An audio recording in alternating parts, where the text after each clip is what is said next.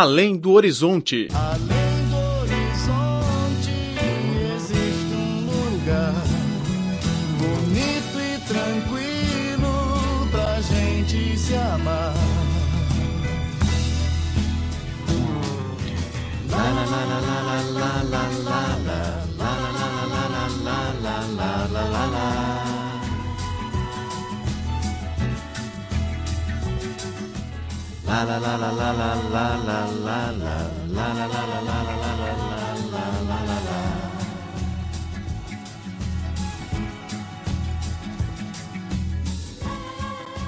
Olá, caro ouvinte, bem-vindo a mais uma edição do Além do Horizonte. Sou Laura Lee.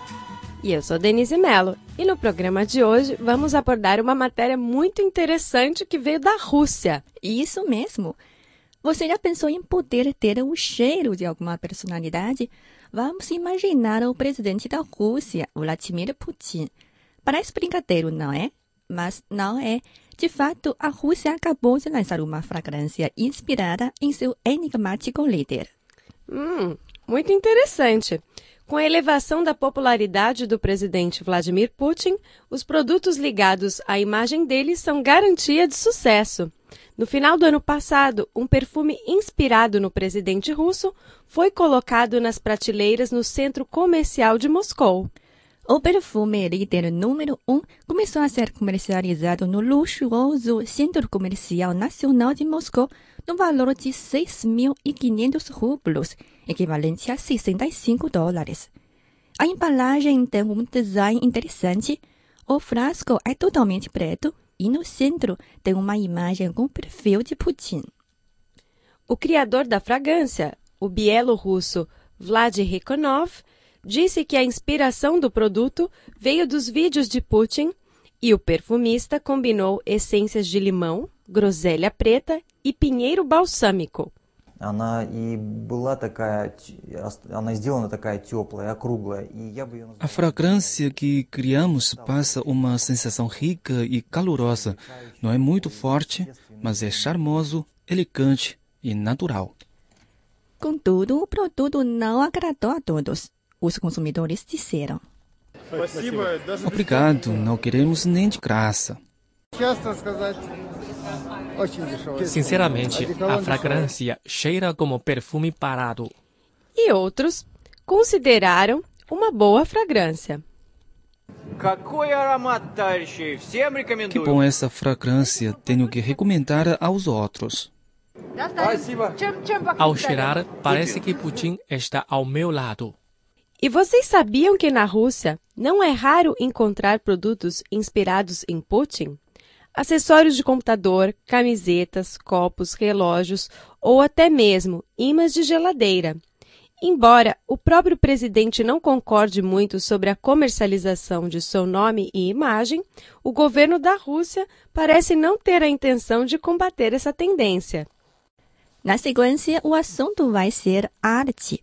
No mês passado, o professor da Faculdade das Artes Visuais da Universidade de Brasília, Cristos Nóbrega, veio para a China dar uma palestra sobre a história da arte no Brasil. Na sequência, o assunto vai ser arte. No mês passado, o professor da Faculdade das Artes Visuais da Universidade de Brasília, Cristos Nóbrega, veio para a China dar uma palestra sobre a história da arte no Brasil. O professor e também artista brasileiro foi convidado a dar uma palestra na Academia Central de Boa Arte da China, uma das instituições artísticas mais renomadas do país. E entrando agora no nosso túnel do tempo, vamos para o ano de 1500, onde tudo começou.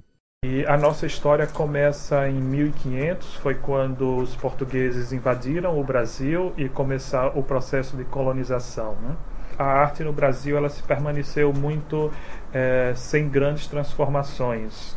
É, os índios tinham uma religião, mas os portugueses trouxeram a religião católica e converteram os índios para para essa religião e isso é um quadro é, de, é, que mostra essa conversão, né? Então, a primeira a manifestação artística foram os portugueses que ensinaram os índios a construir e eles trouxeram o barroco e, e todas as igrejas e esculturas eram construídas também por, é, pelos, pelos índios. Da mistura das religiões da África com o catolicismo, surgiu uma nova religião, o candomblé. Nos rituais, os praticantes criam diferentes ritmos com os instrumentos de percussão para chamar as entidades e orixás que são manifestados em seus corpos. As músicas do candomblé deram origem ao samba brasileiro. O artista Cristos Nóbrega fez uma série de obras em homenagem ao candomblé. Esta obra, que é, é uma obra minha, e é, eu utilizei meu próprio sangue, é, retirei meu sangue e trabalhei junto com uma equipe de médicos e engenheiros durante dois anos e desenvolvi uma uma tinta para impressora e eu consigo imprimir fotografias com essa minha tinta. Né? E, e as flores que eu é, retrato, que eu fotografo, são flores e plantas, são plantas e flores utilizadas no candomblé. São todas plantas mágicas. Né? É, o título da série chama Sudário, é referência ao manto de, uhum. de Cristo. A utilização do sangue na arte data de tempos remotos quando os homens primitivos usavam o sangue como tinta nas pinturas rupestres. Para Christus Nóbrega, este líquido que nos mantém vivo ainda causa um certo estranhamento nas pessoas, mas ele consegue ver além dos tabus. Ao falar sobre sua inspiração para esta obra, Christus disse: e o sangue ele carrega muito essa questão da própria violência. E com essa série de trabalhos eu, eu queria levar o sangue para uma outra discussão, que era tornar as imagens é, mais puras e belas.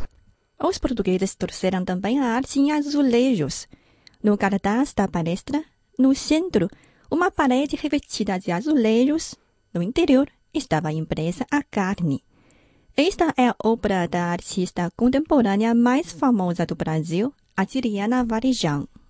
Adriana Varejão é uma importante artista contemporânea brasileira que está tendo inclusive uma exposição agora grande em Hong Kong. Né?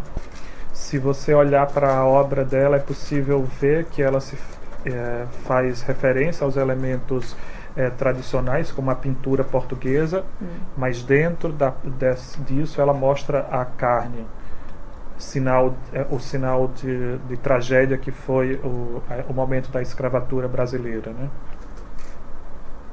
É, a Adriana Varejão ela inova com a pintura é, porque ela tira a pintura da parede e constrói objetos como, é, como esse. E a Adriana Varejão ela toca em, em questões fundamentais da, é, é, da história né, brasileira, né, traumas da história brasileira. Né.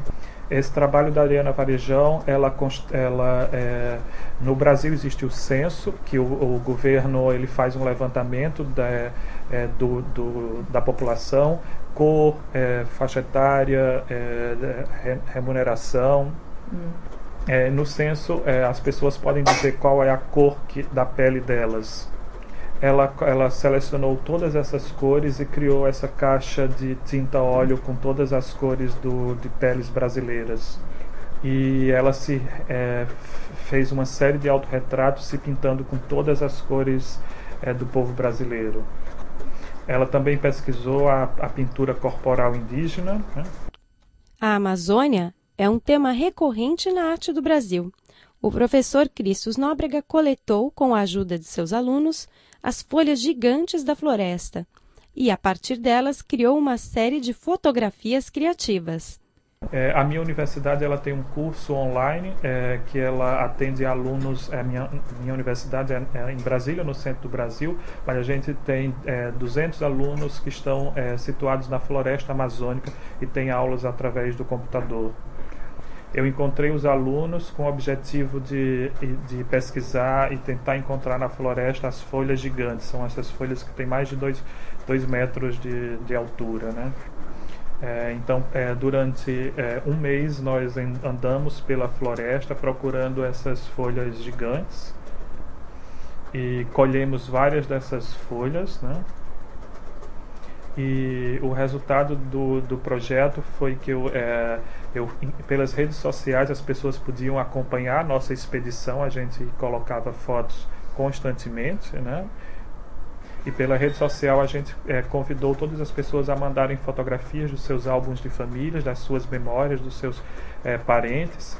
E, imprim, é, e, eu imprimi essas, essas fotos nessas folhas gigantes e construí uma grande árvore de família né, nacional. Né? Em 1916, o rei do Brasil fundou a primeira escola de artes reconhecida do país na então capital Rio de Janeiro. Na escola era lecionada as técnicas de pintura da escola europeia e também a pintura a óleo. No entanto, as técnicas e conceitos artísticos da Europa acabavam botando os alunos brasileiros que ansiavam por independência e liberdade de criação. Em 1922, essa data é importantíssima para a história da arte brasileira. Os artistas é, acharam que é, não quiseram mais é, continuar com as técnicas tradicionais e fizeram um movimento de rompimento com a técnica tradicional europeia. Esse foi o grupo de artistas, era formado por, por artistas visuais, escritores, poetas e jornalistas e criaram esse, esse cartaz e criaram um manifesto, uma revista com as novas diretrizes do que seria deveria ser a arte é, moderna no Brasil. O que o Brasil neste momento é, se, é, tinha como princípio era se alimentar de todas as influências do mundo inteiro e transformar essas influências em algo novo e algo exclusivamente brasileiro. É, essa é uma pintura de uma das artistas, de 1922, de uma das principais artistas desse movimento, chamada Tarsila do Amaral. É, os artistas não estavam mais é, é, estavam agora interessados em representar o povo real, é, a diversidade de etnias brasileiras, os operários, as pessoas que trabalhavam no dia a dia, né? E aí nessa pintura é possível se ver é, asiáticos, é, negros, é, índios, é, enfim, várias etnias que compõem o Brasil. E uma fábrica ao fundo mostrando um Brasil de progresso. É, o negro volta a ser um assunto é, principal das obras. Né? Os artistas estavam interessados em representar é, as, os, os, marginais, né? a, a, a, margem da sociedade. E esse é um outro artista, Portinari, que é também da, é, um, um, artista desse movimento moderno, que fez uma série de fotos sobre é, agricultores. Né? Além disso, ele retratou a miséria, a miséria da seca, as famílias que morriam de fome. Né? É, o Portinari é um importante artista, ele tem esse, é, esse é, mural é, de, de dimensões enormes é, na, na, na, sede da, da Unesco, né? Ainda na década de 60, o Brasil entrou na ditadura militar. Nessa época, a arte ficou bastante restrita. Os artistas nunca se cansavam de encontrar novos meios de expressão para burlar tamanha repressão. É, alguns artistas, como Cildo Meirelles, em, é, escreviam mensagens na garrafa, nas garrafas de Coca-Cola e distribuíam essas garrafas em supermercados. Então, ele serigrafou várias mensagens nessas garrafas vazias com a cor branca. E só quando a garrafa era cheia novamente com, a, com líquido era que era possível se ler essas mensagens, mas elas já estavam novamente no supermercado. A procura incansável pelo espírito de igualdade e liberdade dos artistas brasileiros está refletida em cada canto da capital do país.